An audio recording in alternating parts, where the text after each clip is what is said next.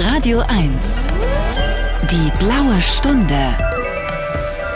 Mit Serdar Somunju.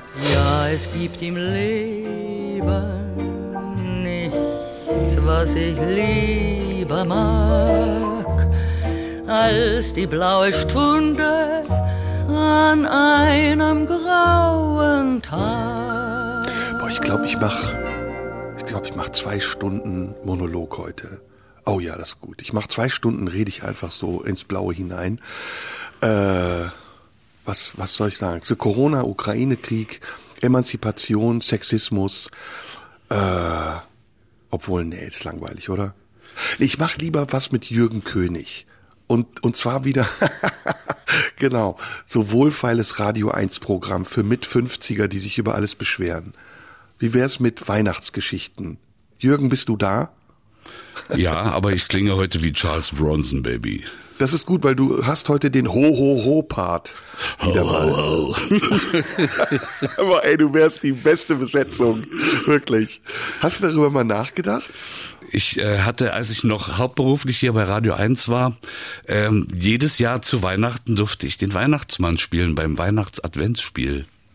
Cool. Und da musste ich Kennst- immer, hallo, so hat der Weihnachtsmann damals geklungen, Baby. Kennst du den Sketch von Loriot, wo ähm, immer mittendrin total random jemand klingelt und sagt, Guten Tag, ich bin arbeitslos, brauchen Sie einen Weihnachtsmann? Den kenne ich nicht, aber ich kenne den, den mit, mit, mit Opa Hoppenstedt und dem Atomkraftwerk, der ist auch sehr schön.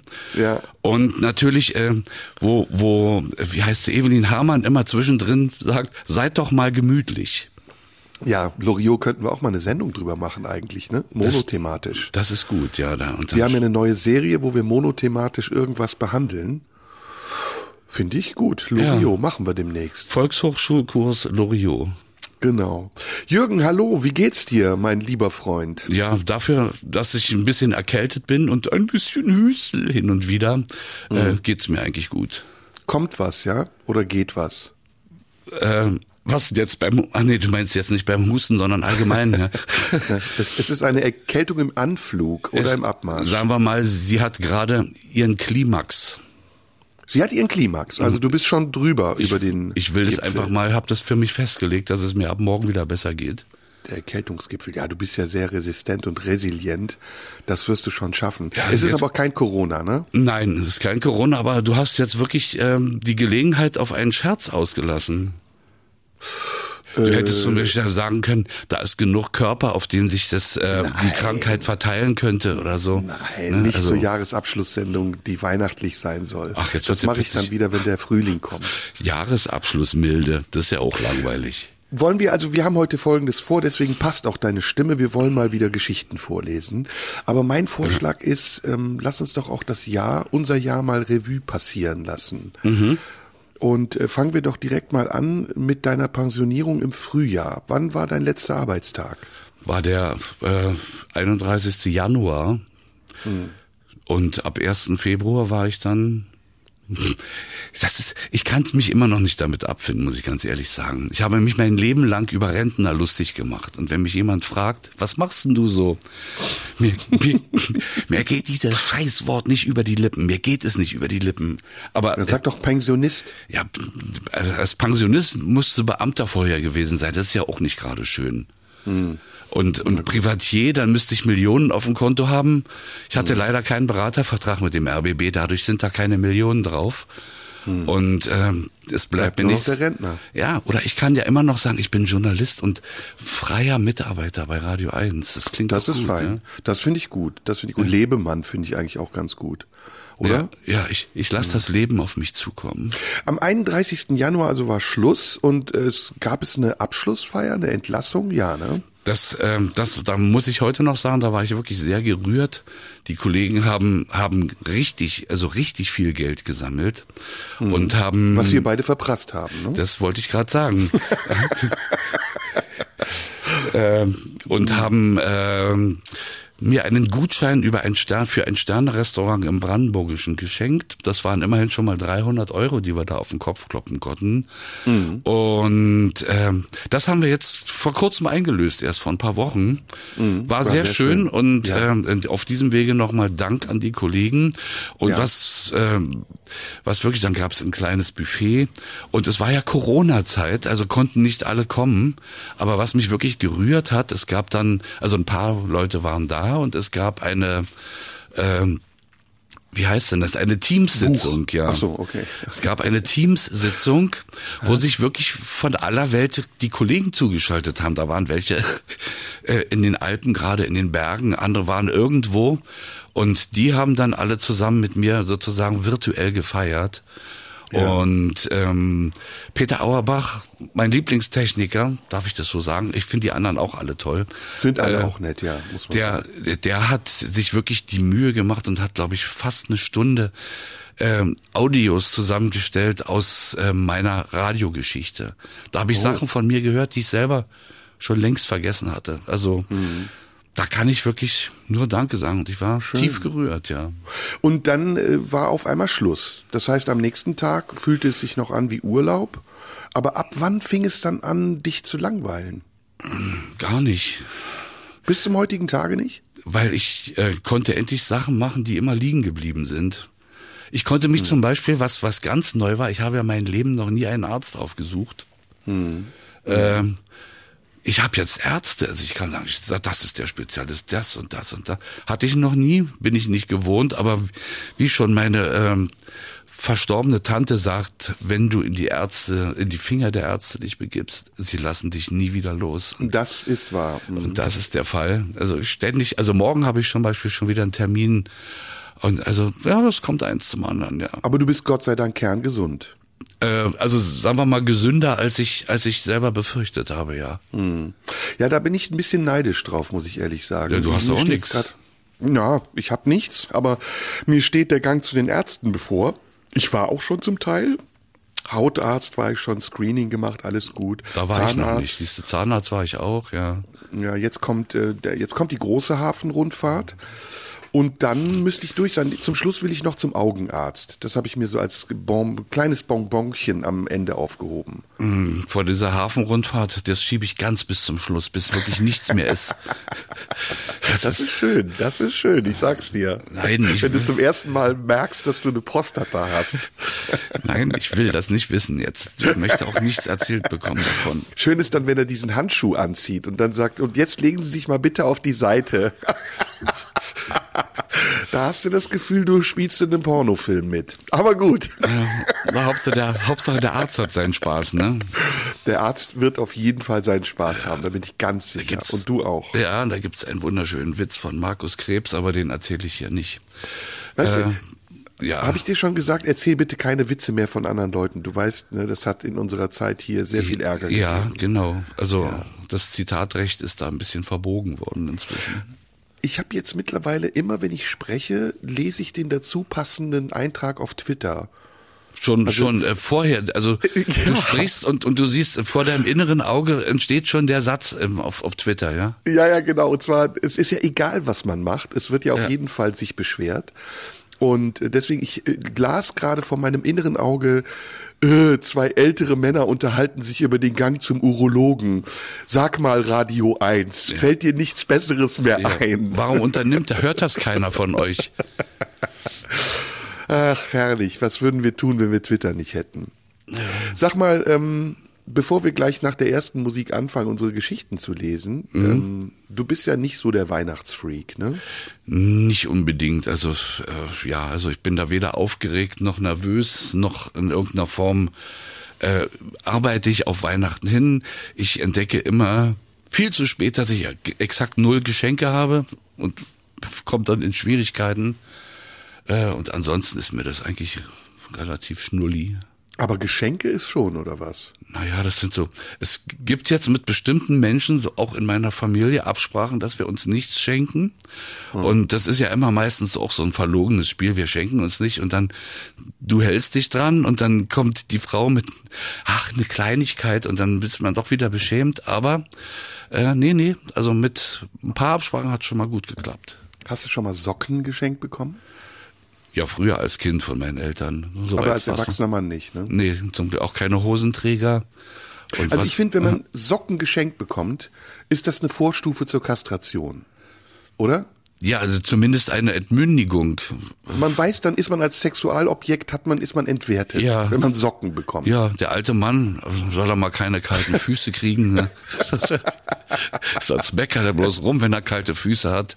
Kriegt er mal ein paar Socken. Ja, Ich, ich kümmere mich mal um den alten Mann. ja und dann, Genau. dann gibt's ja noch eine Steigerungsstufe. Selbstgestrickte Socken. Das ist, das stimmt.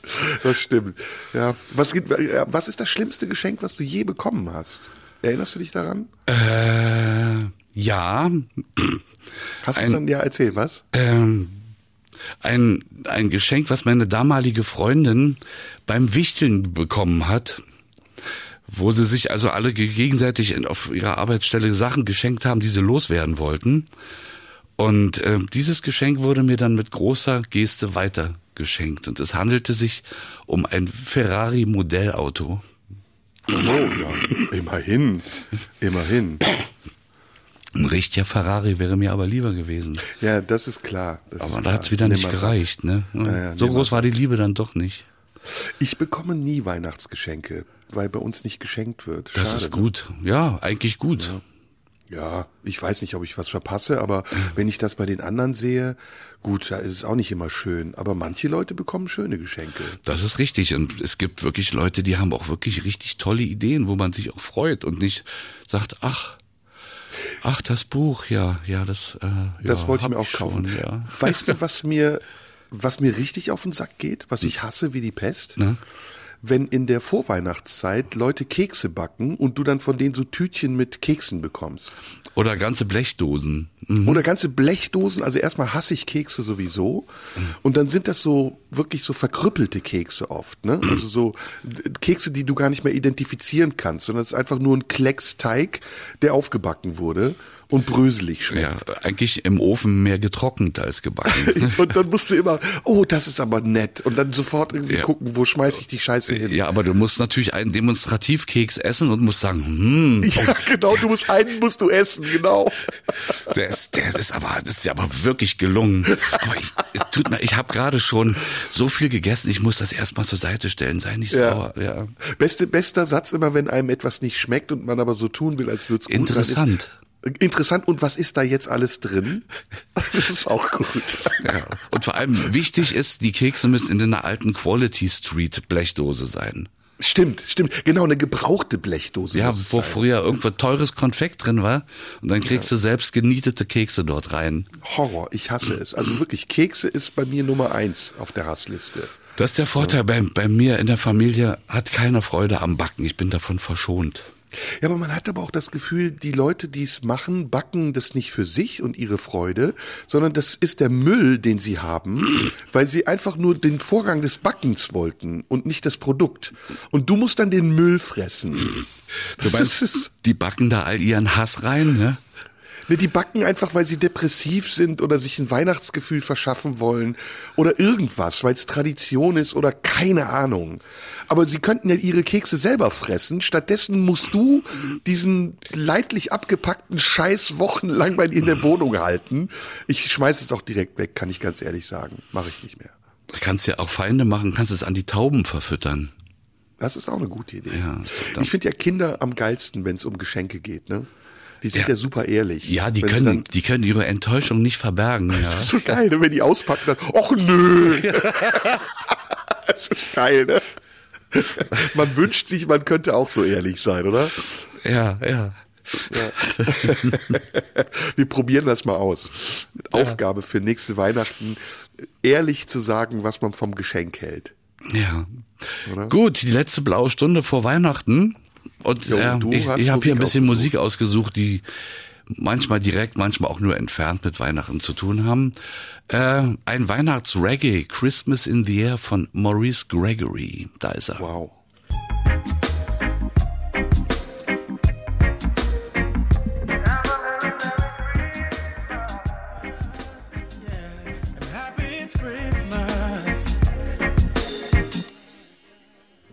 Christmas. Er sagt, I see the Christmas. Ist das richtig?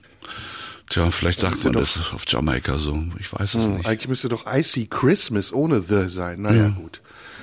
Wir wollen das nicht ähm, überprüfen, sonst ist das kulturelle Aneignung. So, wir aneignen uns jetzt, eignen uns jetzt Kultur an. Mhm. Wer fängt an, du oder Icke? Wie du möchtest. Ich würde mit Goethe anfangen, wenn ich anfänge. Anfang- anfinge. Fang, Finge, fang an mit Goethe, bitte. An, anfängte? Nee, anfinge, ne? Finge ich an, begönne ich mit Goethe. Sehr gut, wow. Ähm, da ist der Text. Also ich, ich bin einfach begeistert von, von, von der Sprache, einfach von dieser hochkulturmäßigen Sprache. Das ist bei Goethe aber kein Wunder, ne? Ja, also ein Weihnachtsbrief von Johann Wolfgang von Goethe am Christtag 1772 von ihm geschrieben in Frankfurt an seinen Freund Kästner.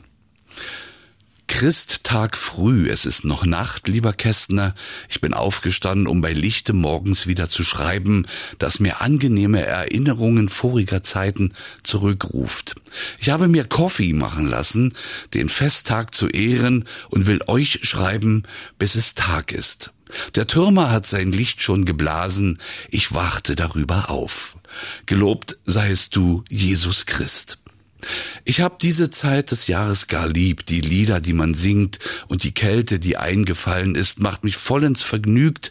Ich habe gestern einen herrlichen Tag gehabt. Ich fürchtete für den heutigen, aber der ist auch gut begonnen und da ist mir's fürs Enden nicht Angst. Der Türmer hat sich wieder zu mir gekehrt. Der Nordwind bringt mir seine Melodie, als blies er vor meinem Fenster. Gestern, lieber Kästner, war ich mit einigen guten Jungens auf dem Lande. Unsere Lustbarkeit war sehr laut und Geschrei und Gelächter von Anfang zu Ende. Das taugt sonst nichts für die kommenden Stunde, doch was können die heiligen Götter nicht wenden, wenn's ihnen beliebt? Sie gaben mir einen frohen Abend, ich hatte keinen Wein getrunken, mein Aug war ganz unbefangen über die Natur, ein schöner Abend, als wir zurückgingen, es ward Nacht. Nun muss ich dir sagen, das ist immer eine Sympathie für meine Seele, wenn die Sonne lang hinunter ist und die Nacht von Morgen heraus nach Süd und Nord um sich gegriffen hat und nur noch ein dämmernder Kreis von Abend herausleuchtet. Seht Kästner, wo das Land flach ist, ist's das herrlichste Schauspiel. Ich habe jünger und wärmer stundenlang zu ihr zugesehen, hinabdämmern auf meinen Wanderungen.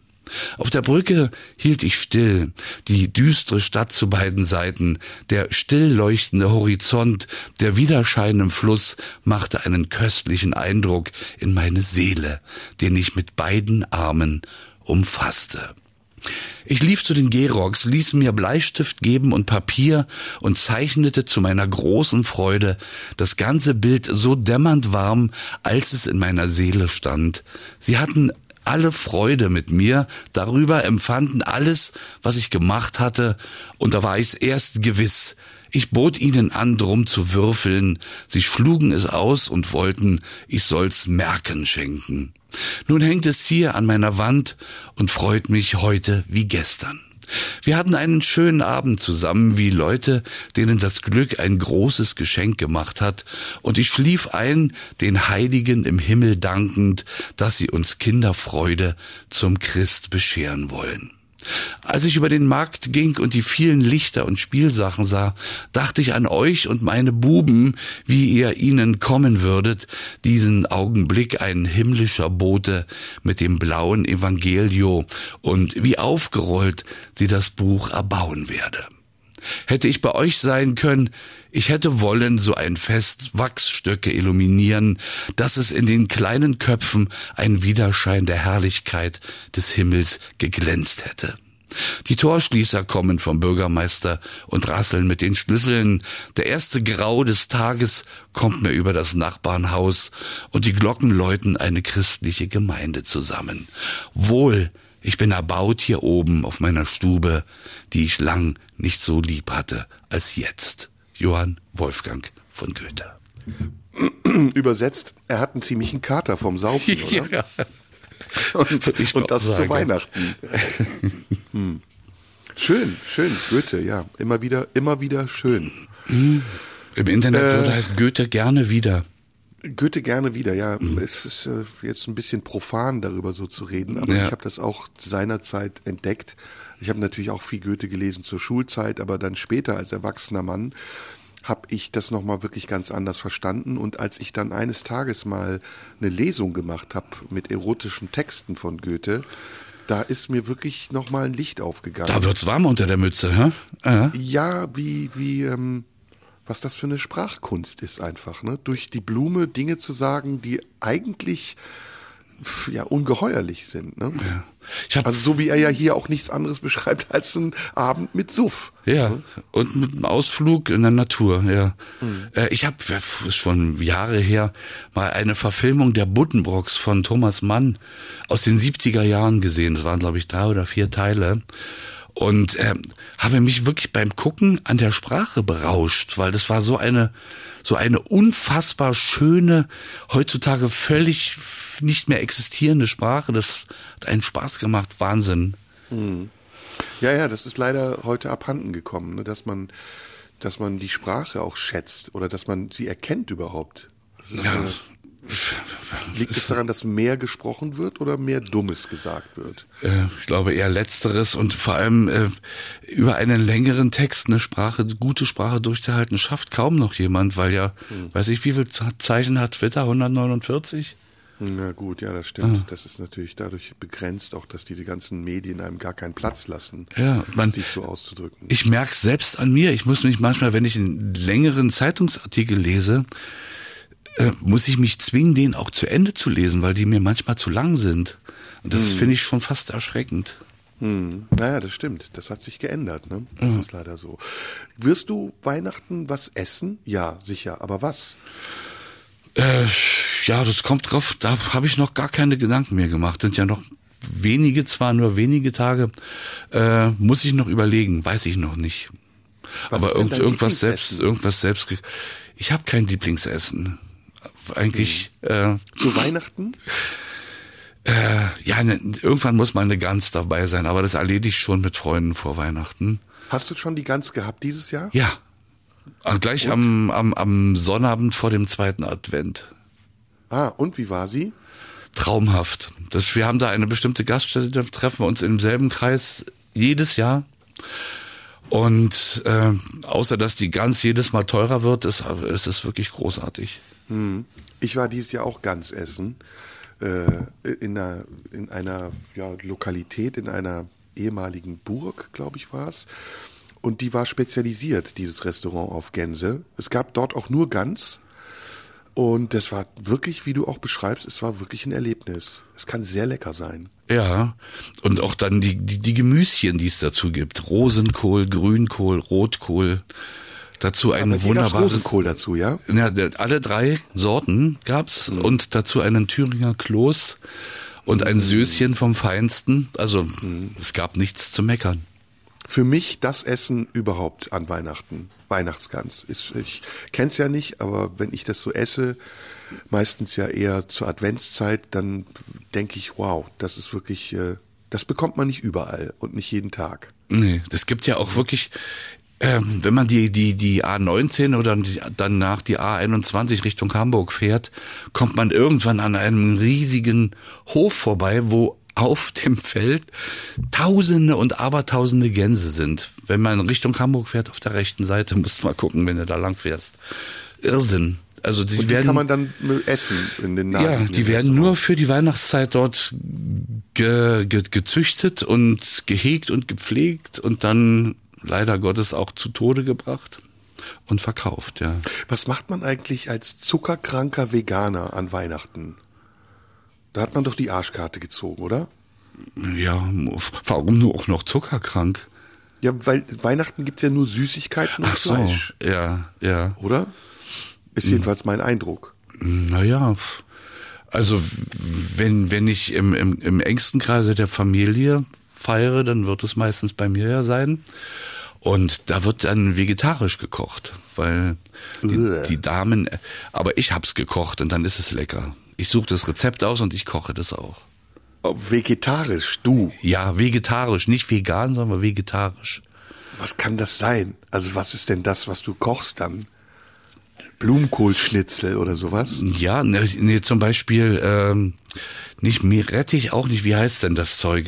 Äh, diese, diese braunen, großen Kugeln. Sellerie. Sellerie, ja, Sellerieschnitzel. Diese braunen großen Kugeln.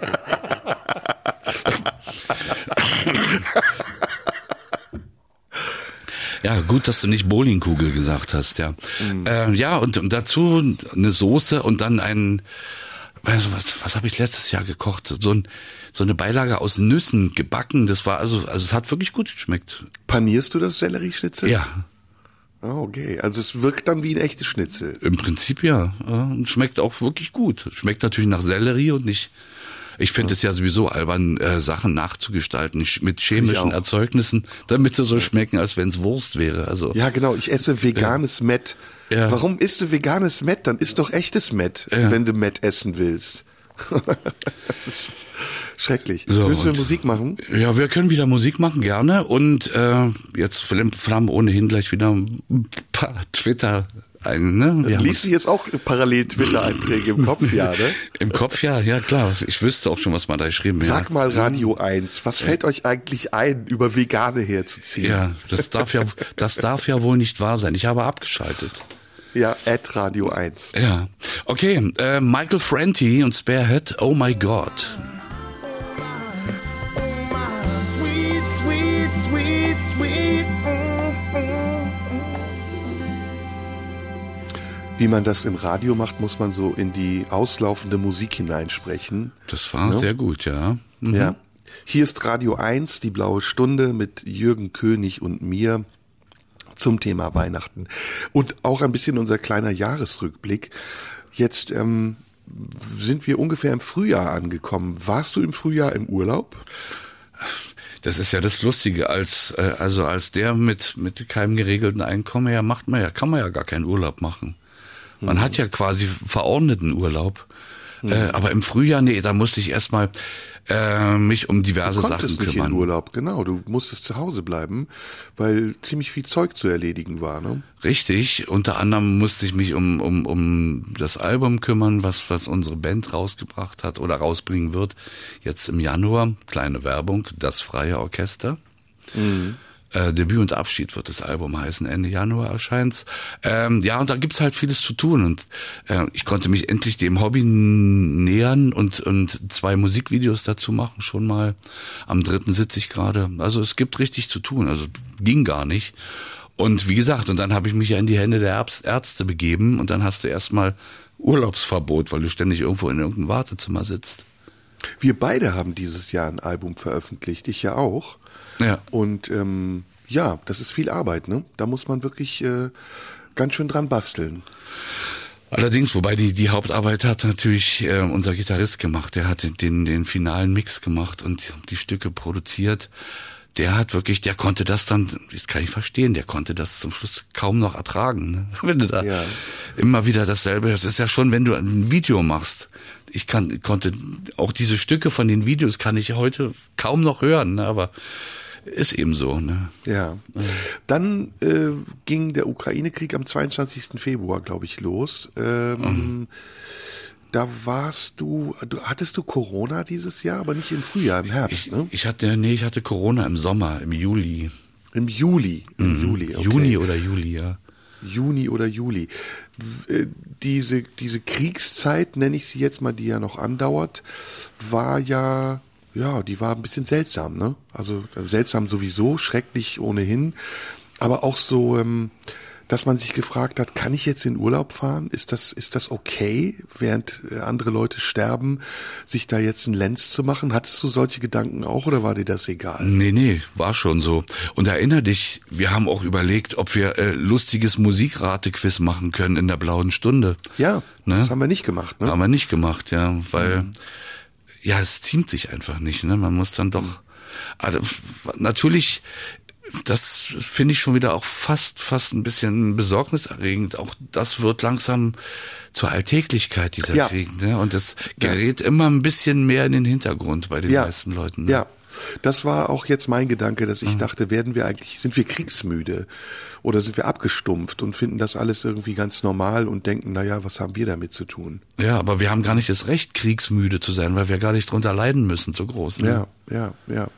So, jetzt habe ich eine Geschichte, die ich vorlesen will, die ist nicht besonders lang, die ist von Walter Benjamin und heißt Der Wintermorgen. Walter Benjamin haben wir drüber gesprochen.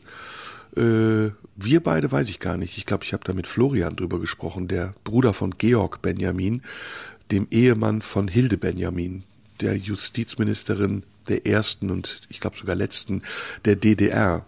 Aber Stimmt, ja. Wir, das haben wir beide auch mehr, haben wir glaube ich auch mal erwähnt. Ne? Ja, ja, über, über die Benjamin haben wir gesprochen, über sie. Hm, die war ja Gut. nicht ganz Wintermorgen.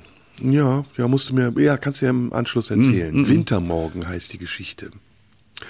Die Fee, bei der er einen Wunsch frei hat, gibt es für jeden. Allein nur wenige wissen sich des Wunsches zu entsinnen, den sie taten, nur wenige erkennen darum später im eigenen Leben die Erfüllung wieder. Ich weiß den, der mir in Erfüllung ging, und will nicht sagen, dass er klüger gewesen ist als der der Märchenkinder. Er bildete sich mir mit der Lampe, wenn sie am frühen Wintermorgen um halb sieben sich meinem Betten näherte und den Schatten des Kindermädchens an die Decke warf. Im Ofen wurde Feuer angezündet. Bald sah die Flamme wie in ein viel zu kleines Schubfach eingepfercht, wo sie vor Kohlen kaum sich rühren konnte, zu mir hin. Und doch war es ein so gewaltiges, dass dort in nächster Nähe, kleiner als ich selbst, sich einzurichten anfing und zudem die Magd sich tiefer bücken musste als zu mir. Wenn es versorgt war, tat sie einen Apfel zum Braten in die Ofenröhre. Bald zeichnete sich das Gatter der Kamintür im roten Flackern auf der Diele ab. Und meiner Müdigkeit kam vor, sie habe an diesem Bilde für den Tag genug. So war es um diese Stunde immer. Nur die Stimme des Kindermädchens störte den Vollzug, mit dem der Wintermorgen mich den Dingen in meinem Zimmer anzutrauen pflegte. Noch war die Jalousie nicht hochgezogen, da schob ich schon zum ersten Mal den Riegel der Ofentür beiseite, um den Apfel in seiner Röhre nachzuspüren. Manchmal hatte er sein Aroma noch kaum verändert. Und dann geduldete ich mich, bis ich den schaumigen Duft zu wittern glaubte, der aus einer tieferen und verschwiegeneren Zelle des Wintertages kam, als selbst der Duft des Baums am Weihnachtsabend. Da lag die dunkle warme Frucht, der Apfel, der sich vertraut und doch verändert wie ein guter Bekannter, der verreist war, bei mir einfand. Es war die Reise durch das dunkle Land der Ofenhitze, der er die Arome von allen Dingen abgewonnen hatte, welche der Tag mir in Bereitschaft hielt. Und darum war es auch nicht sonderbar, dass immer, wenn ich an seinen blanken Wangen meine Hände wärmte, ein Zögern mich beschlich, um anzubeißen. Ich spürte, dass die flüchtige Kunde, die er in seinem Dufte brachte, allzu leicht mir auf dem Wege über meine Zunge entkommen könne. Jene Kunde, die mich manchmal so beherzte, dass sie mich noch auf dem Marsch zur Schule tröstete. Dort angelangt, kam freilich bei Berührung mit meiner Bank die ganze Müdigkeit, die erst verflogen schien, verzehnfacht wieder. Und mit ihr jener Wunsch, ausschlafen zu können. Ich habe ihn wohl tausendmal getan, und später ging er wirklich in Erfüllung. Doch lange dauerte es, bis ich sie darin erkannte, dass noch jedes Mal die Hoffnung, die ich auf Stellung und ein sicheres Brot gehegt hatte, umsonst gewesen war. Das war von Walter Benjamin der Wintermorgen. Ja. Sehr schön. Auch Ja. da wieder hat mir die Sprache auch sehr gut gefallen. Ne? Auch mit, Ja, es klang einfach schön. Es war schön zu hören. es klingt schön und es ist so indirekt, ne? Also eigentlich beschreibt er ja, dass sein sehnlichster Wunsch war, morgens mal auszuschlafen und äh, nicht geweckt zu werden von Düften oder Pflichten. Aber das kann man eben auch plumper sagen als er. Deswegen ist er ja auch übrig geblieben, schätze ich mal, oder? Ja, Hilde Benjamin äh, war ja doch was anderes. Die war ja eine hohe Richterin in der frühen DDR und Der rote Freisler, wie man sie nannte. richtig viele Schauprozesse gemacht mit mit äh, Todesurteilen en masse. Also äh, ein dunkler Fleck der Geschichte der DDR. Mhm. Einer der vielen. Ja, und ne, es gibt eine fatale Parallele im Leben von Hilde Benjamin. Ähm, ihr Mann, Georg Benjamin, ist ja umgekommen. Ähm, er war zwischenzeitlich in einem KZ in Ravensbrück und er ist dort inhaftiert worden, ähm, weil äh, es ein Gesetz gab, das erlassen wurde von Göring 1935. dass äh, Menschen, die in Verdacht stehen, eine Straftat begehen zu können, ähm, tatsächlich auch inhaftiert werden dürfen, also Schutzhaft. Und ähm, das gleiche hat sie in der DDR auch eingeführt. Also es war dann äh, eine fatale Parallele in ihrem Leben. Und ja, deswegen hat man sie auch im Westen, auf der Titelseite des Spiegel zum Beispiel, der rote Freisler genannt. Weil auch sie im Gerichtssaal die Leute so angebrüllt hat. Ja, ja, Freisler. ja, ja, genau. Hast du mal gesehen, diese, ach so, müssen wir Musik spielen? Ja, wir- wollen auch. Wir müssen nicht, aber wir, Wir müssen, wollen, Ja, aber können. jetzt böte es sich an, dann könnten wir danach nämlich noch kurz was reden, um dann sozusagen in die Nachrichten zu gehen. Ist Böte eigentlich konjunktiv? Ja, ne? Es böte sich an. Es würde sich anbieten. Das ist ja. Konjunktiv, ja. Schöner Konjunktiv. Wir sind so ein bisschen angefixt auch von den Texten, ne? dass Ja. wir so elaboriert sprechen heute. Ja, geradezu hochkultiviert. Ja. Schönes Geschwollenes Radio. Radio 1. Nur für Geschwollene. Sinead O'Connor zusammen mit Sly and Robbie von ihrem einzigen Reggae-Album, was ich immer noch super finde. War heißt der Song.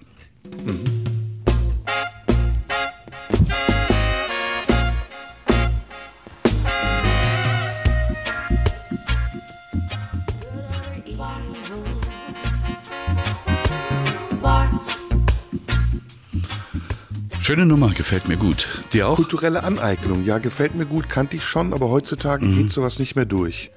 Ja, Vor allen Dingen, sie singt Afrika. Hast du das mit Peter Fox mitbekommen? Ja, ja. Mhm. Also das ist ja, da ist Sinead O'Connor weit drüber. Das ist mehr als kulturelle Aneignung. Kulturelle Invasion. Schlimm. Ich habe Kulturkolonialismus. Ich habe eine schöne Karikatur gesehen. Da hält eine Frau einer anderen Frau äh, ein, ein, eine Karikatur vor und die andere Frau sagt, diese Karikatur ist lustig. Sie beleidigt alle Menschen, die keinen Humor haben. Sei mal etwas rücksichtsvoller. Ja, man dreht sich mittlerweile in seltsamen Kreisen und äh, es ist egal eigentlich, was man sagt, wie man sagt, wo man sagt und wem man sagt. Es bringt immer wieder eine Reaktion hervor, die erstaunlich ist ne? und die vor allen Dingen immer wieder was damit zu tun hat, dass Leute nicht mehr unterscheiden können. Sie wissen nicht mehr, was ist der Kontext und warum wird es vor allem gesagt, sondern sie reagieren nur noch drauf. Ja, vor allem kulturelle Aneignung. Ist das auch kulturelle Aneignung, wenn ein amerikanisches Sinfonieorchester Beethoven spielt? Ist das kulturelle Aneignung? Ja, du musst schon, also du musst schon die Kultur der Unterdrückten äh, aneignen. Ne? Das ist, das reicht jetzt nicht zu Gut, sagen. Bach war nicht unterdrückt, das ist richtig, ja. Aber Hip-Hop zum Beispiel, deutscher Hip-Hop, das ist kulturelle Aneignung. Weil deutsche Hip-Hopper, glaube ich, nicht zu einer marginalisierten Minderheit gehören, sondern eher zu einer marginalisierenden Minderheit.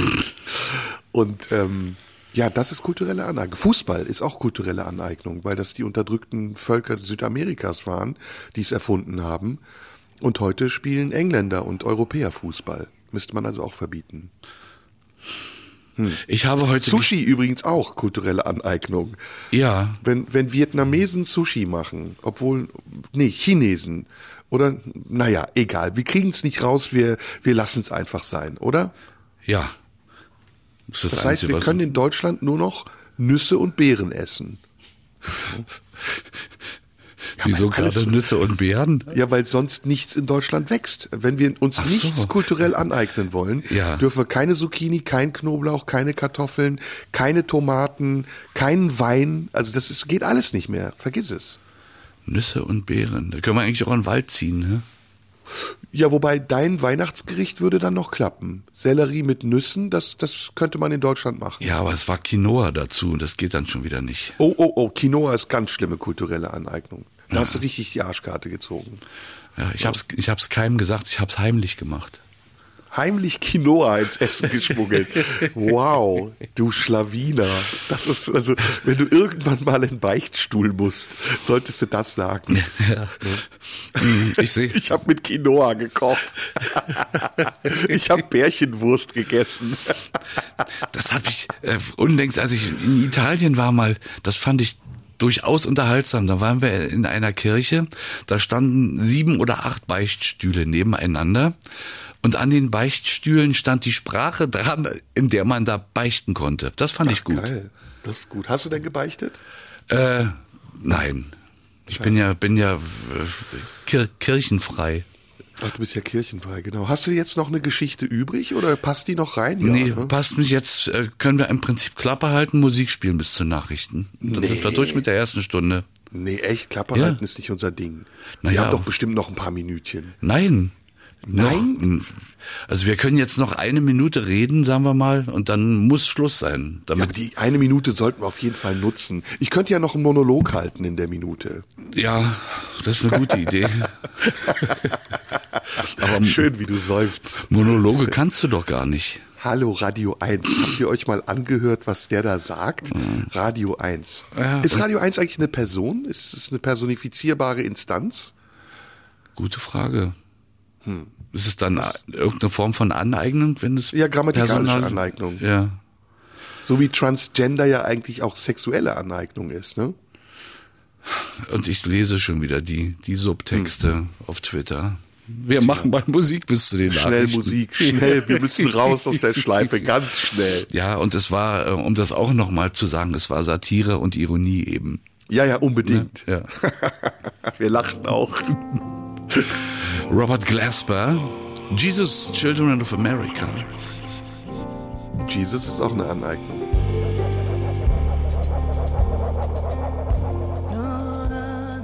Radio 1. Die blaue Stunde. Mit Serdar Somunju.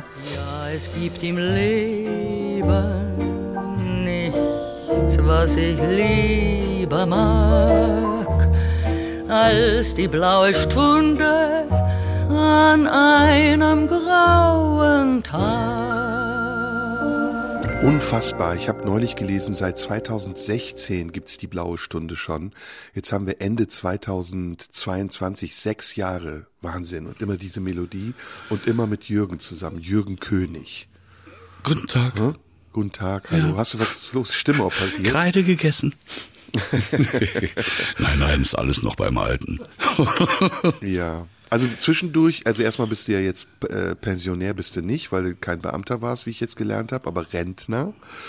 Und zweitens äh, ist ja Cedric dein, dein Nachfolger gewesen und drittens wird Band ja dann die Arbeit von Cedric übernehmen. Also es ist, sind so ein paar Generationswechsel zwischendurch passiert. Ja, und alle Aber drei sitzen hier im selben Studio zur Ich wollte selben gerade Zeit sagen, hier. wir haben Ja.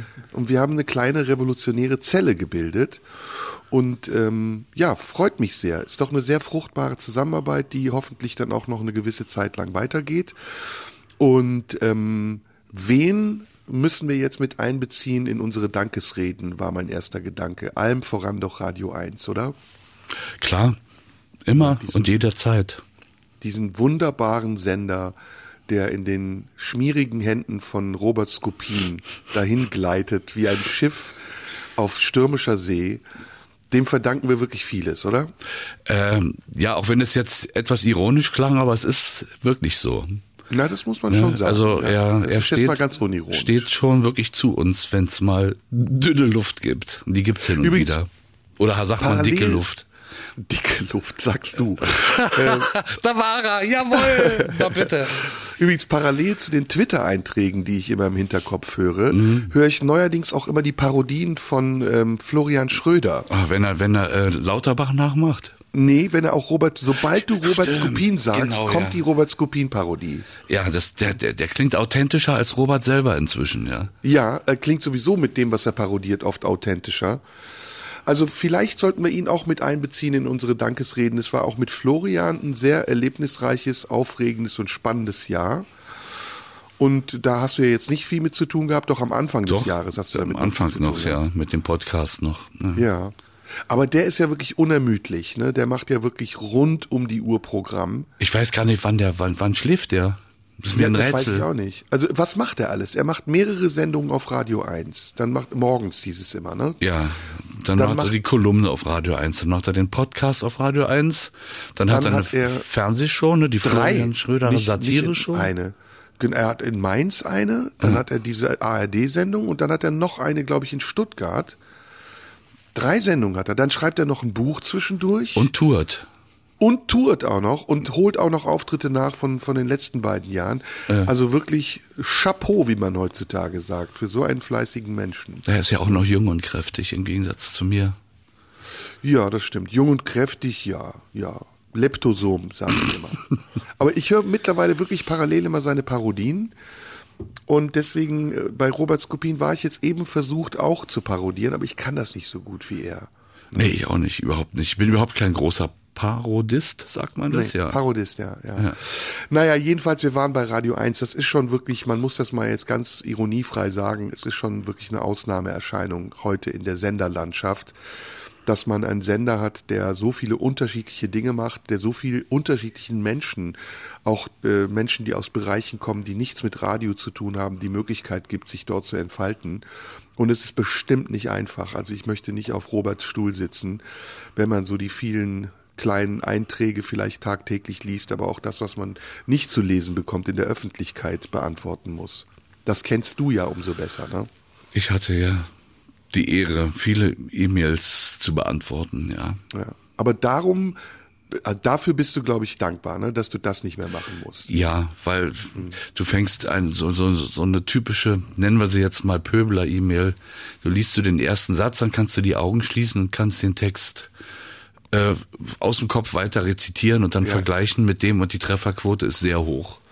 An der Stelle, wo wir uns bedanken, sei auch mal den Zuschauern, Zuhörern äh, Dankeschön gesagt, die uns geschrieben haben. Nicht nur denen, aber besonders denen.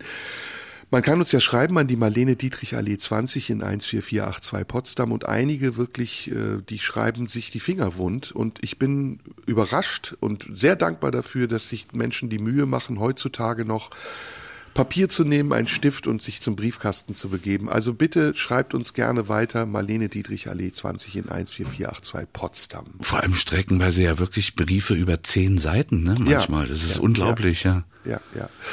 Ich habe wieder was äh, vorzulesen, bevor du dann wieder dran bist. Mhm. Ähm, diesmal würde ich gern was von Joachim Ringelnatz lesen, Mhm. den ich sehr mag, ähm, der, wie ich finde, so ein bisschen verkannt ist als, als Gag-Gedichtchenschreiber und der aber doch irgendwie immer was sehr Ernstes hatte in seinen Gedichten. Hast du dich mal mit Ringelnatz beschäftigt? Ja, ich habe ein paar Sachen, paar, die gängigen Sachen gelesen. Ich, fand- ich fand das waren mal zwei Ameisen, die wollten nach Hamburg reisen. Ja, ja, alles. Ich, Altona an der Chaussee taten ihnen die Füße weh. Und so beschlossen sie weise zu verzichten auf den letzten Teil der Reise. Ja, das ist das, was man kennt, ne? ja, ja, nee, aber ich, ich mag den. Ja. Draußen schneit's, heißt das Gedicht von ihm. Wir hatten ein Schaukelpferd vorher gekauft, aber nachher kam gar kein Kind. Darum hatten wir damals das Pferd dann Bubi getauft. Weil nun die Holzpreise so unerschwinglich sind und ich nun doch schon seit Donnerstag nicht mehr angestellt bin, weil ich nicht mehr mag, haben wir es eingeteilt. Und zwar die Schaukel selbst für November, Kopf und Beine Dezember, Rumpf und Sattel für Januar. Ich gehe nie wieder in die Fabrik. Ich habe das regelmäßige Dick. Da geht das Künstlerische darüber abhanden. Wenn die auch jede Woche bezahlen, aber nur immer Girlanden und wieder Girlanden auf Spucknäpfe malen, die sich die Leute doch nie begucken, im Gegenteil noch drauf spucken, das bringt ja ein Pferd auf den Hund. Als freier Künstler kann ich bis mittags liegen, bleiben, na und die Frau ist gesund. Es wird sich schon was finden, um Geld beizukriegen. Anna und ich haben vorläufig nun erstmal genug mit dem Bubi zu tun. Rumpf zersägen, Beine rausdrehen, Nägel rausreißen, Fell abschälen. Darüber können Wochen vergehen. Das will auch gelernt und verstanden sein, sonst kann man sich daran zu Tode quälen. Solches Holz ist härter als Stein. Dann Spalten und Späne zum Anzünden schneiden und tausenderlei. Aber das tut uns gut, uns beiden, sich mal so körperlich auszuschwitzen. Außerdem kann man ja dabei ganz bequem auf dem Sofa sitzen, raucht seine Pfeife, trinkt seinen Tee und vor allem man ist eben frei. Man hat sein eigenes Atelier, man hat seinen eigenen Herd, da wird ein Feuerchen angemacht mit Bubi Pferd, das die Esse kracht. Und die Anna singt und die Anna lacht, da können wir nach Belieben die Arbeit auf später verschieben. Denn wenn man das Gas und sperren lässt oder kein Bier ohne Bargeld mehr gibt, dann kriechen wir gleich nach Mittag ins Nest und schlafen, solange es uns beliebt. Freilich, der feste Lohn fällt nun fort, aber die Freiheit ist auch was wert. Und das mit dem Schaukelpferd ist jetzt unser Wintersport. Das war Joachim Ringelnatz. Schön, ne? Ja, sehr schön. Ich mag das sehr. Ich finde, das ist sehr bittersweet, würde ich Aber sagen. wie, wie hat ihr denn damals schon ahnen können, dass es kein Bar Bargeld mehr gibt? Ja, und das mit dem Gas auch, ne? Also es, es hat was äh, Prophetisches, muss man sagen. Ja. Ich weiß es nicht. Ich, ist lange her. Vielleicht gab es damals auch eine Gasknappheit. Tja. Hast du deine Rechnung schon bekommen? Ja, Und? äh, ich hatte einen monatlichen Gasabschlag von 86 Euro und diesen Monat hat man 205 Euro abgebucht bei mir. Tja, das ist äh, steht vielen bevor, ne? Das Ja, leider so. Jetzt hat die Gasfirma noch einen Brief geschrieben, dass sie äh, jetzt nochmal die Summen überprüfen müssen und äh, falls sich weitere Erhöhungen ergebe, ergäben, um wieder mal den zu verwenden, äh, würden sie es mir mitteilen schriftlich. Mhm. Also die Fahnenstange ist wahrscheinlich, das Ende der Fahnenstange ist noch nicht erreicht. Oh, ja, das ist, das ist leider so. Und das wird, wie, wie gesagt, auf sehr viele zukommen. Es wird einem Angst und Bange, wenn man daran denkt. Aber naja, uns geht's ja im Verhältnis zu den Menschen in den Kriegsgebieten noch recht gut. Deswegen sollten wir uns da nicht beschweren. Nee, wahrlich nicht. Ringelnatz ist in Wurzen geboren. Da habe ich mal gespielt. Das war damals national befreite Zone. Und In den war ein 90ern, ziemlicher- ja? Ja, in den 90ern. Und Ringelnatz war ein ziemlicher Freak. Der hat wirklich alles Mögliche gemacht. Der war auch äh, im Simplicissimus, der war Seefahrer, der war Kabarettist und ähm, immer so ein bisschen aufständisch, immer so ein bisschen Rebell gewesen. Und wie ich finde, einer der ja, verkannten Schriftsteller, die wir in Deutschland haben. Natürlich ist er bekannt und man weiß viel von ihm, aber seine lustigen Gedichte sind bekannter als die traurigen Texte, die er geschrieben hat. Ja. Und das ist ja bei vielen so, ne? Dass man die dunkle Seite dann eher übersieht oder, oder nicht kennt. Schade eigentlich, weil die dunkle Seite, du bist ja jemand, der sich für Melancholie und Schwermut ja begeistern kann, wenn man das so sagen darf, ist ja oft auch die spannendere. Also für mich ist zum Beispiel äh, die Band Foyer des Art, äh, sagt dir vielleicht noch was. Königin mit Rädern unten dran und Hubschraubereinsatz und diese ganzen Sachen. Das ist ja Max Gold, ne? Äh, auch ein, ein, ein Genie im Umgang mit der Sprache, wenn man seine Texte heute liest, ist es eine wahre Freude. Und Foyer des Art hat ja so den Ruf in der Allgemeinheit, eine lustige Kapelle zu sein. Aber wenn du dir die Texte mal wirklich genauer anhört, hörst, dann ist das total melancholisch und zum Teil wirklich tief trauriges Zeug, worüber die Leute lachen, weil sie einfach nicht hinhören genau. Ah. Ja, ja, das ist äh, interessantes Thema. Ich habe da heute auch nochmal drüber nachgedacht. Diese, ähm, der Umgang unserer Gesellschaft mit Traurigkeit, der ist ja sehr äh, zum einen stigmatisiert und zum anderen ist er sehr, äh, ja, wie soll ich sagen, sehr vereinfacht. Also es gibt keine komplexe Traurigkeit mehr, sondern es gibt eigentlich nur noch die Depression oder die Albernheit. Und dazwischen so Begriffe wie Melancholie, Schwermut, das, das muss man Leuten erklären. Ne? Auch, Ja. dass es was Positives haben kann. Also, dass Schwermut eigentlich ein schönes Gefühl sein kann.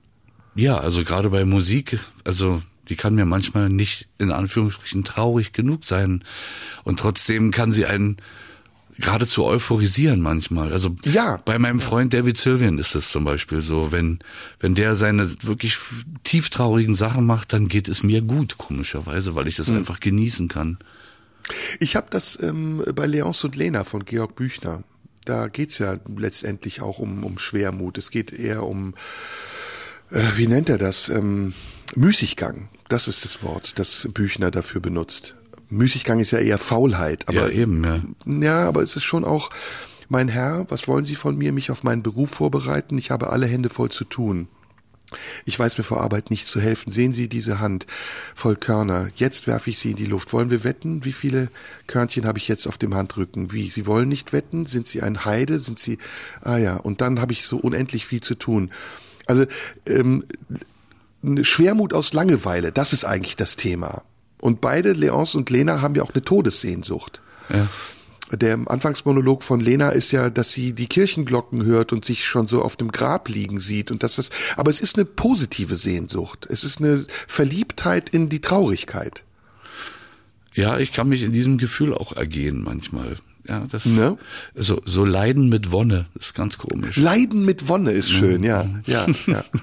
Ja, und das ist schade, ne, dass man das so, ich weiß nicht, ob es überhaupt so ist, wie ich es beschreibe, aber es geht dann bei uns sofort ins Pathologische, ne? Jemand, der dunkle Gedanken hat, ist auch schon fast depressiv. Ja, und Traurigkeit wird als Schwäche ausgelegt. Immer, sowieso, Ne? sowieso. Ja, das stimmt. Wir trauern auch ehrlich gesagt viel zu wenig. Ja. Ne? Du bist äh, schon wieder, ich merke, du bist, die Musik ist im Anschlag. Ne? Ja, mal wieder, weil wir haben jetzt schon fast eine Viertelstunde durchgeredet. Oh shit. Ja, aber das ist doch, macht Spaß und die Musik, die du aussuchst, ist auch hervorragend. Muss ich dir wieder mal ein Kompliment machen. Jetzt kommt Loyal Turner zusammen mit Tom Misch, Angel. angel. You're my angel. You're my angel. That's why you're my angel.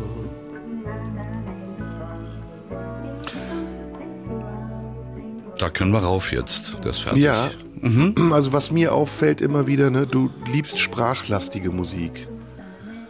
Ja, Richtig. Musik mit Inhalt. Das- Ja, nee, aber gesprochene Texte. Also es hat oft was Gesprochenes. Der läuft ja noch weiter im Hintergrund. Der hat ja Stimmt. immer noch nicht zu Ende Ja, gesprochen. Aber er, Ist der im Studio? er hört sich Oder ist fast das so bei an. Ne? Nee, das war die Aufnahme. Jetzt ist Ach, das zu hört Ende. sich so an, als wären die gerade bei dir ins Studio reingekommen. Na, denkst du, ich mache hier Konserve? Ich habe hier alles live da. Cool, super. Jo, blaue Stunde mit Jürgen König. Wir wollten parallel auch ein bisschen das Jahr nochmal Revue passieren lassen. Im Sommer war es dann wieder soweit. Wir beide haben einen Ausflug gemacht. Und ähm, ganz entgegen meiner Erwartung, weil das hörte sich gar nicht so spannend an, ähm, war es dann doch beeindruckend. Ich fand äh, einer der beeindruckendsten Ausflüge eigentlich, die wir auch gemacht haben. Ja, es waren ja auch ein, ein, ein äh, 200 Meter bre- oder 260 Meter breiter und äh, sieb- 75 Meter hoher Bagger. Genau, jetzt kommt's und ich muss gestehen, ich habe es mir immer noch nicht merken können. Äh, irgendwas Abbauanlage, Bagger, Sand, Querlaufabbauanlage. Was war's genau? Na, rätsel mal noch ein klein bisschen. Boah, du, ich kann, es- ich kann gebe dir mal den Anfang. Abraum, Abraumbrücke. fast. Abraum. Brücke. zwei, zwei Silben fehlen noch. Abraum. Äh, äh, Was macht, was macht denn die Brücke mit dem Abraum? Abbau. Nee, mit dem Abraum, Förder, Abraumförderbrücke. Na siehste, geht doch. Abraumförderbrücke, ja, jetzt habe ich's wieder. Und weißt du auch noch, welche Nummer sie hatte? 6, 7, 9? Keine Ahnung. F60. F-60 hört sich an wie ein Flakgeschütz, das man an die Ukraine liefert.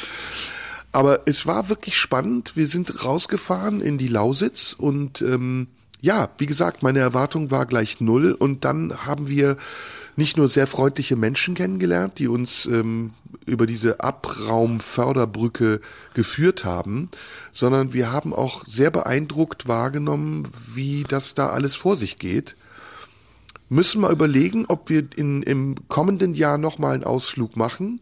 Aber wir haben da ja einen Plan, den wir nicht verraten wollen. Ne? Das ist richtig. Aber ich schätze, äh, den Plan müssen wir dann auf eigene Kosten durchsetzen. Wo der RBB doch so klamm ist mit Geld, wird er uns das nicht bezahlen.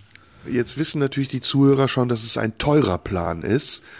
Ähm, ja gut, das, das können wir ja schauen. Vielleicht geben wir selbst was dazu und den Rest nehmen wir uns von dem Ergaunerten von Schlesinger. Gibt es da nicht so eine Notkasse, die irgendwie aufgefüllt wird?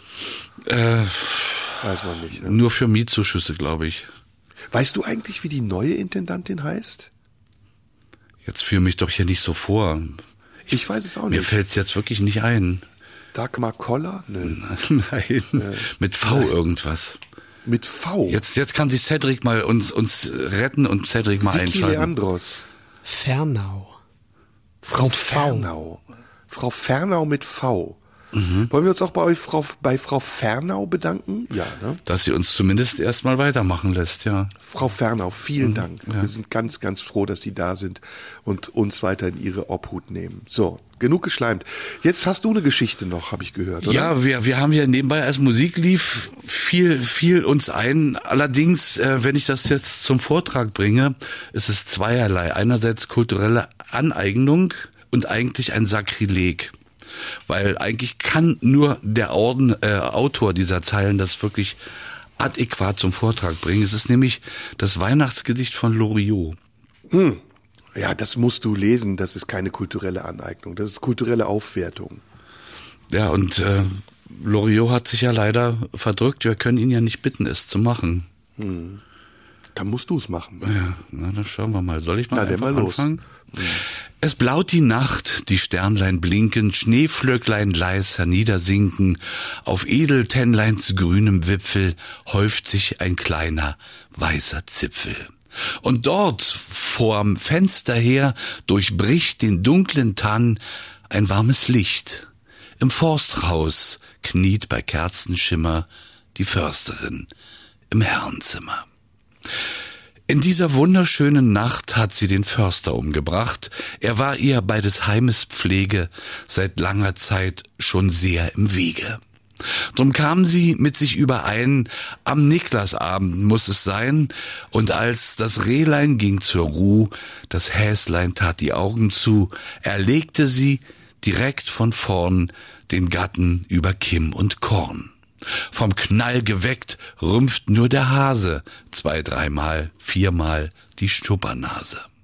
Und ruhet weiter süß im Dunkeln, derweil die Sterne traulich funkeln. Und in der guten Stube drinnen, da läuft des Försters Blut von hinnen. Nun muss die Försterin sich eilen, den Gatten sauber zu zerteilen. Schnell hat sie ihn bis auf die Knochen nach Weidmanns Sitte aufgebrochen. Voll Sorgfalt legt sie Glied auf Glied, was der Gemahl bisher vermied, behielt ein Teil Filet zurück als festtägliches Bratenstück. Und zum Schluss, es geht auf vier, die Reste in Geschenkpapier, da tönt's von fern wie Silberschellen, im Dorfe hört man Hunde bellen. Wer ist's, der so in später Nacht im Schnee noch seine Runden macht? Knecht Ruprecht kommt mit goldenem Schlitten auf einem Hirsch herangeritten. He, gute Frau, habt ihr noch Sachen, die armen Menschen Freude machen?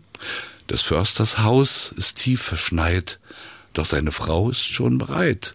Die sechs Pakete, heilger Mann, es ist alles, was ich geben kann. Die Silberschellen klingen leise, Knecht Ruprecht macht sich auf die Reise. Im Försterhaus die Kerze brennt, ein Sternlein blinkt, es ist Advent. Sehr schön. Schönes Gedicht.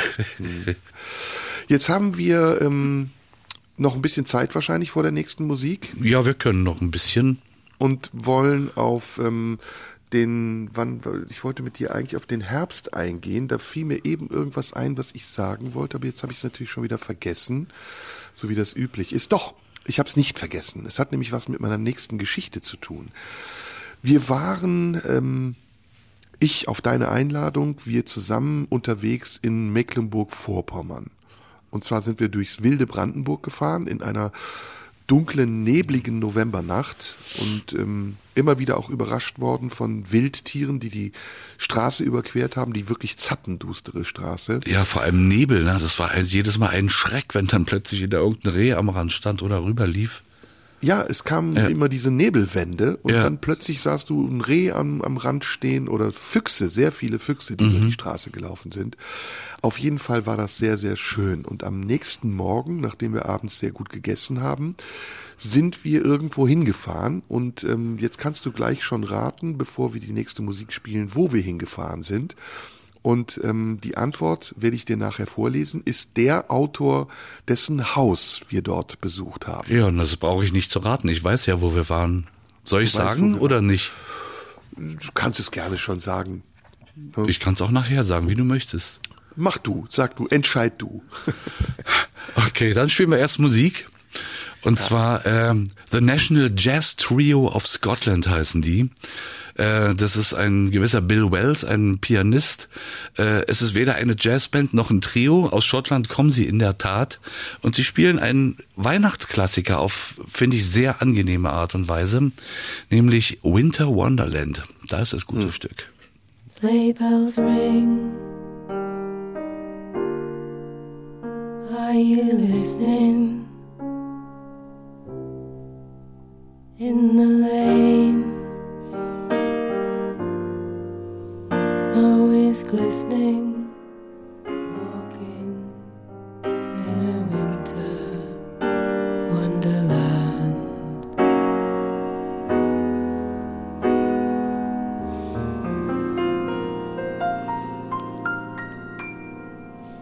die einzige Version dieses Liedes, die ich ertragen kann. Hm, ich ich kann es gar nicht ertragen. Also ja, die Version ist noch die beste, aber auch nicht so dolle. Dieses Jahr gab es viele Sachen, die äh, ja nicht besprochen werden müssen oder schon zu Genüge besprochen wurden. Die zahlreichen Shitstorms rauf und runter, das Buch von Harald Welzer und Richard David Brecht, die Fußball-WM, Corona, der letzte Ausläufer und der Ukraine-Krieg. Deswegen machen wir unseren Jahresrückblick persönlich und nicht politisch und sind im Herbst angekommen Ja. wo wir, ja, wir haben ja eine neue Form der Zusammenarbeit gefunden. Gelegentlich machst du noch ein paar Quiz mit mir. Übrigens in diesem Jahr auch das erste Mal, hoffentlich auch das letzte Mal, dass ich ein Quiz verloren habe, worüber du dich sehr gefreut hast. Ja, aber du hast leider die 15 davor alle gewonnen und das, äh, ja, Das wurmt dich und ich denke, bis zu deinem nächsten Ruhestand, dem finalen Ruhestand, werden wir es auch nicht mehr schaffen, dass du, äh, dass du mehr gewonnen hast als ich. Aber wir können uns ja noch ein bisschen dran abarbeiten, oder? Aber ich, ich, vielleicht kann ich ja dafür sorgen, dass ich mal total überzeugend gewinne. Zu null oder so, wie man im Fußball sagt. er hat, er hat zu null gespielt. Das könnten wir versuchen. Wir werden auf jeden Fall weitermachen mit den Quiz, Quizzen, äh, Quizzes und äh, es macht großen Spaß und ich bin, das sei hier nochmal ernst gesagt, dir auch sehr dankbar dafür, dass du dir trotz allem die Mühe machst, das vorzubereiten, was ja nicht easy ist. Ne? Ja, es macht, aber es macht auch Spaß. Aber es ist zeitintensiv, das stimmt, ja. Wie fandst du denn unsere Krautrock-Sendung? Wir haben ja jetzt auch noch ein neues kleines Format, monothematische Sendung oder Volkshochschule, wie du es nennst. Ja, ich, äh, ja, ne, ich fand die Musik gut und ich komischerweise hat, hat mich während der Sendung, äh, haben mich SMSen erreicht. Äh, zum Beispiel bei, bei dem Song von Frumpy schrieb ein Hörer, äh, endlich spielt das mal wieder jemand im Radio, ich bin bester Laune und tanze. Du? Also natürlich, das war, war ja, es ging ja wirklich nur um Musik aus den 70ern und es ging nur um westdeutsche Musik aus den 70ern. Das war schon sehr speziell. Aber da waren ja auch ein paar Sachen dabei, die durchaus äh, zu viel Erfolg geführt haben. Kraftwerk Ja. zum Beispiel und so. Can. Naja, und bei einer dieser, äh, bei einer dieser Fahrten, bei einem dieser Gespräche waren wir dann eben auch unterwegs. Ähm, Wir haben dann nicht nur Sendung konzipiert und uns Gedanken über unsere Gesundheit gemacht, sorgenvolle Gedanken über unsere Ja. Gesundheit gemacht, sondern wir haben auch das äh, Haus von Hans Faller da besucht. Genau. Und das war in dem Ort, dessen Namen ich vergessen habe. Feldberg, wenn ich mich recht entsinne.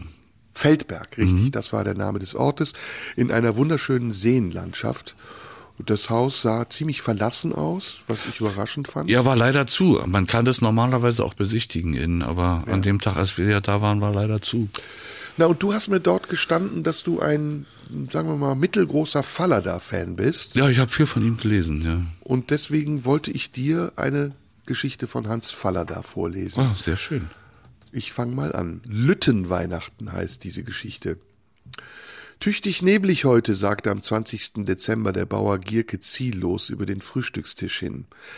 Es war eigentlich eine ziemlich sinnlose Bemerkung. Jeder wusste auch so, dass Nebel war, denn der Leuchtturm von Arkona heulte schon die ganze Nacht mit seinem Nebelhorn wie ein Gespenst, das das Ängsten kriegt.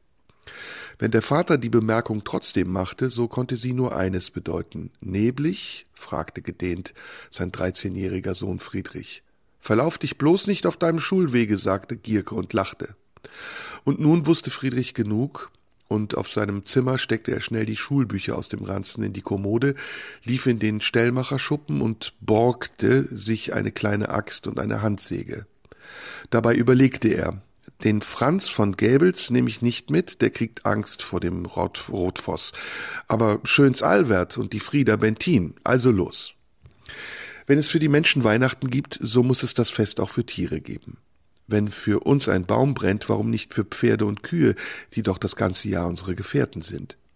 In Baumgarten jedenfalls feiern die Kinder vor dem Weihnachtsfest Lüttenweihnachten für die Tiere. Und dass es ein verbotenes Fest ist, von dem der Lehrer Beckmann nichts wissen darf, erhöht seinen Reiz. Nun hat der Lehrer Beckmann nicht nur körperlich einen Buckel, sondern er kann auch sehr bösartig werden, wenn seine Schüler etwas tun, was sie nicht sollen. Darum ist Vaters Wink mit dem nebligen Tag eine Sicherheit, dass das Schulschwänzen heute jedenfalls von ihm nicht allzu tragisch genommen wird. Schule aber muss geschwänzt werden, denn wo bekommt man einen Weihnachtsbaum her? Den muss man aus dem Staatsforst an der See oben stehlen, das gehört zu Lüttenweihnachten. Und weil man beim Stehlen erwischt werden kann und weil der Förster Rotfoss ein schlimmer Mann ist, darum muss der Tag neblig sein, sonst ist es zu gefährlich. Wie Rotfoss wirklich heißt, das wissen die Kinder nicht. Aber er ist der Förster und er hat einen fuchsroten Vollbart. Darum heißt er Rotfoss. Von ihm reden sie, als sie alle drei etwas aufgeregt über die Feldreine der See entgegenlaufen. Schöns Albert weiß von einem Knecht, den hat Rotfoss an einen Baum gebunden und so lange mit der gestohlenen Fichte geschlagen, bis die Nadeln, keine Nadeln mehr dran saßen. Und Frieda, weil bestimmt, weiß bestimmt, dass er zwei Mädchen einen ganzen Tag lang im Holzschauer eingesperrt hat. Erst als Heiligabend vorbei war, ließ er sie wieder laufen. Sicher ist, sie gehen zu einem großen Abenteuer, und dass der Nebel so dick ist, dass man keine drei Meter weit sehen kann, macht alles noch viel geheimnisvoller. Zuerst ist es ja sehr einfach. Die Reine auf der Baumgartener Feldmark kennen Sie. Das ist Rotspracks Winterweizen und dies ist die Lehmkuhle, aus der Müller Tim sein Vieh sommers tränkt. Aber sie laufen weiter, immer weiter. Sieben Kilometer sind es gut bis an den See, und nun fragt es sich, ob sie sich auch nicht verlaufen im Nebel. Da ist nun dieser Leuchtturm von Arkona. Er heult mit seiner Sirene, dass es ein Grausen ist, aber es ist so seltsam, genau kriegt man nicht weg, von wo er heult. Manchmal bleiben sie stehen und lauschen. Sie beraten lange, und wie sie weitergehen, fassen sie sich an den Händen, die Frieda in der Mitte. Das Land ist so seltsam still. Wenn sie dicht an einer Weide vorbeikommen, verliert sich sie sich nach oben ganz in Rauch. Es tropft sachte von ihren Ästen, tausend Tropfen sitzen überall. Nein, die See kann man noch nicht hören. Vielleicht ist sie ganz glatt und man weiß es nicht, heute ist Windstille. Plötzlich bellt ein Hund in der Nähe. Sie stehen still, und als sie dann zehn Schritte weitergehen, stoßen sie an eine Scheunenwand. Wo sie hingeraten sind, machen sie aus, als sie um eine Ecke spähen. Das ist Nagelshof. Sie erkennen ihn an den bunten Glaskugeln im Garten. Sie sind zu weit rechts. Sie laufen direkt auf den Leuchtturm zu. Und dahin dürfen sie nicht. Da ist kein Wald, da ist nur die steile, kahle Kreideküste. Sie stehen noch eine Weile vor dem Haus. Auf dem Hof klappert einer mit Eimern und ein Knecht pfeift im Stall. Es ist so heimlich. Kein Mensch kann sie sehen. Das große Haus vor ihnen ist ja nur ein Schattenriss. Sie laufen weiter, immer nach links. Denn nun müssen sie auch vermeiden, zum alten Schulhaus zu kommen. Das wäre so schlimm. Das alte Schulhaus ist gar kein Schulhaus mehr. Was soll hier in der Gegend ein Schulhaus, wo keine Menschen leben, nur die paar weit verstreuten Höfe? Das Schulhaus besteht nur aus runtergebrannten Grundmauern, längst verwachsen, verfallen, aber im Sommer blüht hier herrlicher Flieder. Nur, dass ihn keiner pflückt. Denn dies ist ein böser Platz. Der letzte Schullehrer hat das Haus abgebrannt und sich aufgehängt. Friedrich Gierke will es nicht wahrhaben. Sein Vater hat gesagt, das ist Quatsch. Ein Altenteilhaus ist es mal gewesen, und es ist nicht abgebrannt, sondern es hat leer gestanden, bis es verfiel. Darüber geraten die Kinder in großen Streit. Ja, und das nächste, dem sie nun begegnen, ist gerade dieses alte Haus.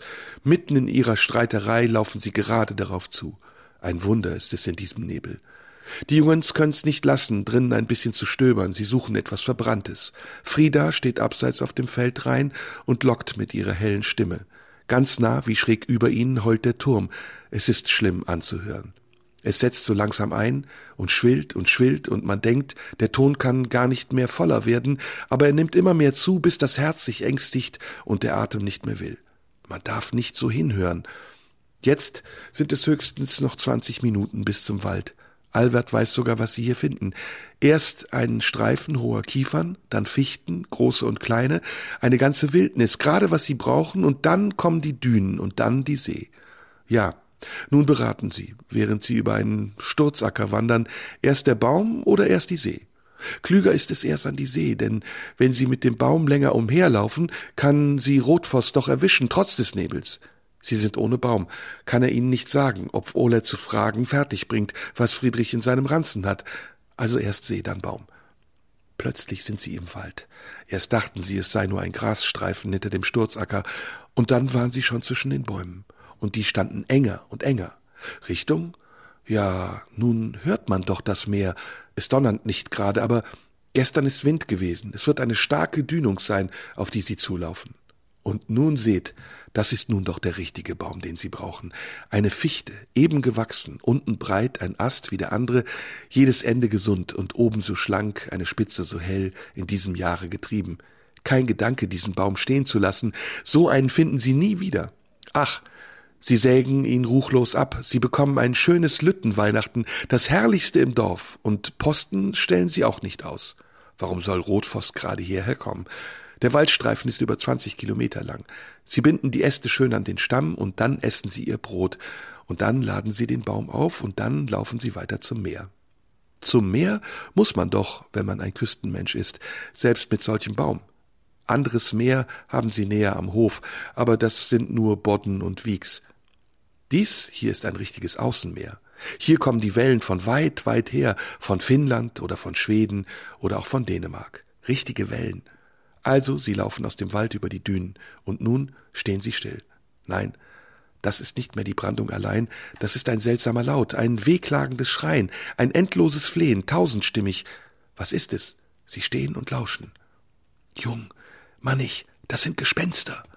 Das sind die Ertrunkenen, die man nicht begraben hat. Kommt, schnell nach Haus! Und darüber heult die Nebelsirene. Seht, es sind kleine Menschentiere, Bauernkinder, voll von Spuk und Aberglauben. Zu Haus wird noch besprochen, da wird gehext und blau gefärbt, aber sie sind kleine Menschen. Sie laden ihren Baum wieder auf und warten doch durch den Dünensand dem klagenden Geschrei entgegen, bis sie auf der letzten Höhe stehen und, und was sie sehen, ist ein Stück Strand, ein Stück Meer. Hier über dem Wasser weht ein wenig der Nebel, zieht in Fetzen, schließt sich, öffnet den Ausblick, und sie sehen die Wellen grün-grau, wie sie umstürzen, weiß schäumend, draußen auf der äußersten Sandbank näher tobend, brausend.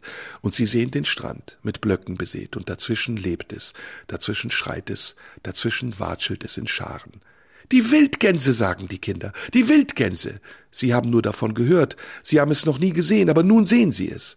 Da sind die Gänsescharen, die zum offenen Wasser ziehen, die hier an der Küste Station machen, eine Nacht oder drei, um dann weiterzuziehen nach Polen oder wer weiß wohin. Vater weiß es auch nicht. Da sind sie, die großen wilden Vögel, und sie schreien, und das Meer ist da, und der Wind und der Nebel und der Leuchtturm von Arkona heult, und die Kinder stehen da mit ihrem gemausten Tannenbaum und starren und lauschen und trinken es sich ein. Und plötzlich sehen sie noch etwas, und magisch verführt gehen sie dem Wunder näher. Abseits zwischen den hohen Steinblöcken, da steht ein Baum, eine Fichte, wie die ihre, nur viel, viel höher, und sie ist besteckt mit Lichtern, und die Lichter flackern im leichten Windzug. Lüttenweihnachten, flüstern die Kinder, Lüttenweihnachten für die Wildgänse. Immer näher kommen sie, leise gehen sie auf den Zehen, oh, dieses Wunder, und um den Felsblock biegen sie, da ist der Baum vor ihnen in all seiner Pracht, und neben ihm steht ein Mann, die Büchse über der Schulter, ein roter Vollbart. Ihr Schweinekerls, sagt der Förster, als er die drei mit der Fichte sieht. Und dann schweigt er, und auch die Kinder sagen nichts. Sie stehen und starren. Es sind kleine Bauerngesichter, sommersprossig, selbst jetzt im Winter mit derben Nasen und einem festen Kinn. Es sind Augen, die was in sich hineinsehen. Immerhin, denkt der Förster, haben sie mich auch erwischt beim Lüttenweihnachten. Und der Pastor sagt, es sind Heidentücken. Und was soll man denn dann nun machen, wenn die Gänse so schreien und der Nebel so dick ist und die Welt so eng und so weit und Weihnachten vor der Tür? Was soll man da machen? Man soll einen Vertrag machen auf ewiges Stillschweigen. Und die Kinder wissen ja nun, dass der gefürchtete Rotfoss nicht so schlimm ist, wie sich die Leute erzählen. Ja, da stehen sie nun. Ein Mann, zwei Jungen, ein Mädel. Die Kerzen flackern am Baum und ab und zu geht auch eine aus. Die Gänse schreien und das Meer braust und rauscht. Die Sirene heult. Da stehen sie. Es ist eine Art Versöhnungsfest, sogar auf die Tiere erstreckt. Es ist Lüttenweihnachten. Man kann es feiern, wo man will, am Strande auch, und die Kinder werden es nachher in ihres Vaters Stall noch einmal feiern. Und schließlich kann man hingehen und danach handeln. Die Kinder sind imstande und bringen es fertig, die Tiere nicht unnötig zu quälen und ein bisschen nett zu ihnen zu sein. Zuzutrauen ist ihnen das. Das Ganze aber heißt Lüttenweihnachten und ist ein verbotenes Fest. Der Lehrer Beckmann wird es Ihnen morgen schon zeigen. Ja, das war Lüttenweihnachten. Bisschen länger, aber Sehr bildlich, man konnte sich das alles gut vorstellen, fand ich. Jetzt sind wir wahrscheinlich schon lange über der Zeit, oder? Ja, ja, wir haben wenig Zeit noch. Äh, kurze Bemerkung, diesen Leuchtturm von Cap Arcona, den gibt's ja immer noch. Ja. Und äh, am 31. Dezember um 17 Uhr jedes Jahr findet dort ein großes Feuerwerk statt, was man sich angucken kann. Habe ich schon mehrfach gesehen dort. Ja. Lohnt sich wirklich dahin zu gehen. Ja, Rügen ist ja sowieso eine Reise wert und äh, diese Geschichte hatte ganz viel auch von der Atmosphäre, die wir in MacPom erlebt haben, ne, Ja, finde ja, ich. ja. Wollen wir schnell kurz ein Stück Musik spielen? Ist auch nur 2,30. Und dann haben wir noch einen letzten Upturn. Dann oder? haben wir noch einen Absacker. letzten, letzten vier, fünf Minuten und dann sind wir raues. Juti, mach mal. Gut, äh, so eine Art Jahresrückblick von Kummer featuring Fred Rabe. Alles wird gut, heißt der Titel irreführend.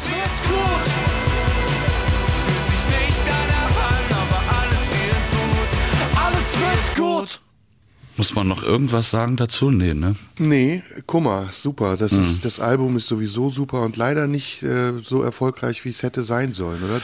Ja, na, ich habe mir damals die Vinyl-Version besorgt und äh, da kann man heute schon ein bisschen stolz drauf sein, weil die gibt's nicht mehr. Ja, vielleicht war es auch erfolgreich. Ich habe es jetzt nicht genau verfolgt, muss ich ehrlich sagen. Was war denn musikalisch los in diesem Jahr, bevor wir uns trennen? Tja, Tja. eigentlich neue, gab es irgendeine neue Strömung, die wir nicht mitbekommen haben? Eigentlich Naja, wir nicht, waren ne? auf dem Snarky Puppy Konzert, Ja. was sehr, sehr, sehr schön war. Das war großartig, ja. Da gibt's gibt's übrigens auf Arte gerade einen Konzertmitschnitt Ah, habe ich gesehen, hast du mir geschickt. in der genau. Mediathek. Die ist Ja. aber, glaube ich, kann sein, dass es auch schon wieder weg ist. Ich glaube, das war zeitlich begrenzt. Dann die großen Veröffentlichungen waren Rammstein, da wird äh, Ben sich gefreut haben. Und ähm, Beyoncé hat auch ein neues Album veröffentlicht. Und hat in, in den USA die Chartsplätze 1 bis 10 belegt mit ihrem Album. Das muss man erst mal schaffen mit jedem Song. ja, das ist ja neue Mode, ne? Auch äh, Taylor Swift auch direkt alle Ach ja, zehn stimmt, das war Plätze Taylor belegt. Swift mit den War Charts. Taylor Sorry, Swift? ja, Das ja. war Taylor Swift, ja. ja. Ja, dann haben wir eigentlich das dieses Jahr durch. War es ein gutes Jahr? Was würdest du sagen? Eigentlich nicht, wenn man so um sich guckt. Es war so ein, ein so Nichtsjahr, ne? Ja, na Aber man und, weiß und nicht. das Jahr der Verunsicherung nenne ich es immer, weil das, das sind so viele Leute, denen es irgendwie nicht gut geht, auf die eine oder andere Art und Weise. Und das äh, bedrückt mich ein bisschen. Ja, es ist, da hast du recht. Es ist das Jahr der Folgeschäden, ne? Also so langsam, aber sicher kommen Ja. die Folgeschäden von Corona raus. Existenziell, gesundheitlich, psychisch und ja, man merkt, welche Dimension diese vergangenen zweieinhalb Jahre hatten, ne? Ja, das ist irgendwie alles besorgniserregend. Ja. Aber wir wollen Wo natürlich unsere- optimistisch rausgehen aus dieser Sendung. Wo ist unsere Naivität geblieben, ne? die wir noch vor Corona hatten? Allerdings, ja. Naja, Tja, wir genießen's, das Leben weiterhin, oder? ja, wir verabschieden uns an der Stelle. Ja, Jürgen, vielen Dank für die Zeit, die wir hatten. Ähm, auch an Cedric und ähm, an Band mal im Voraus. Vielen Dank. Wir hatten sehr schöne Stunden, viele Sendungen, aufregende Gesprächspartner. Ja, und was, Den was- Dank was sonst? kann ich zurückgeben. Auch dir vielen Dank. Dann wünschen wir allen ein schönes, gesegnetes, frohes Weihnachtsfest, einen guten Rutsch ins neue Jahr und hören uns dann wieder irgendwann Anfang Januar. So sieht's aus, wie der Berliner sagt. Juti, dann macht's mal gut, Nachbarn. Bis später. Kennst du, kennst du? Tschüss. Tschüssing. So, nun kommt Snoop Dogg. Da ist er. Santa Claus goes straight to the ghetto. Tschüss. Tschüssi. Radio 1. Nur für Erwachsene.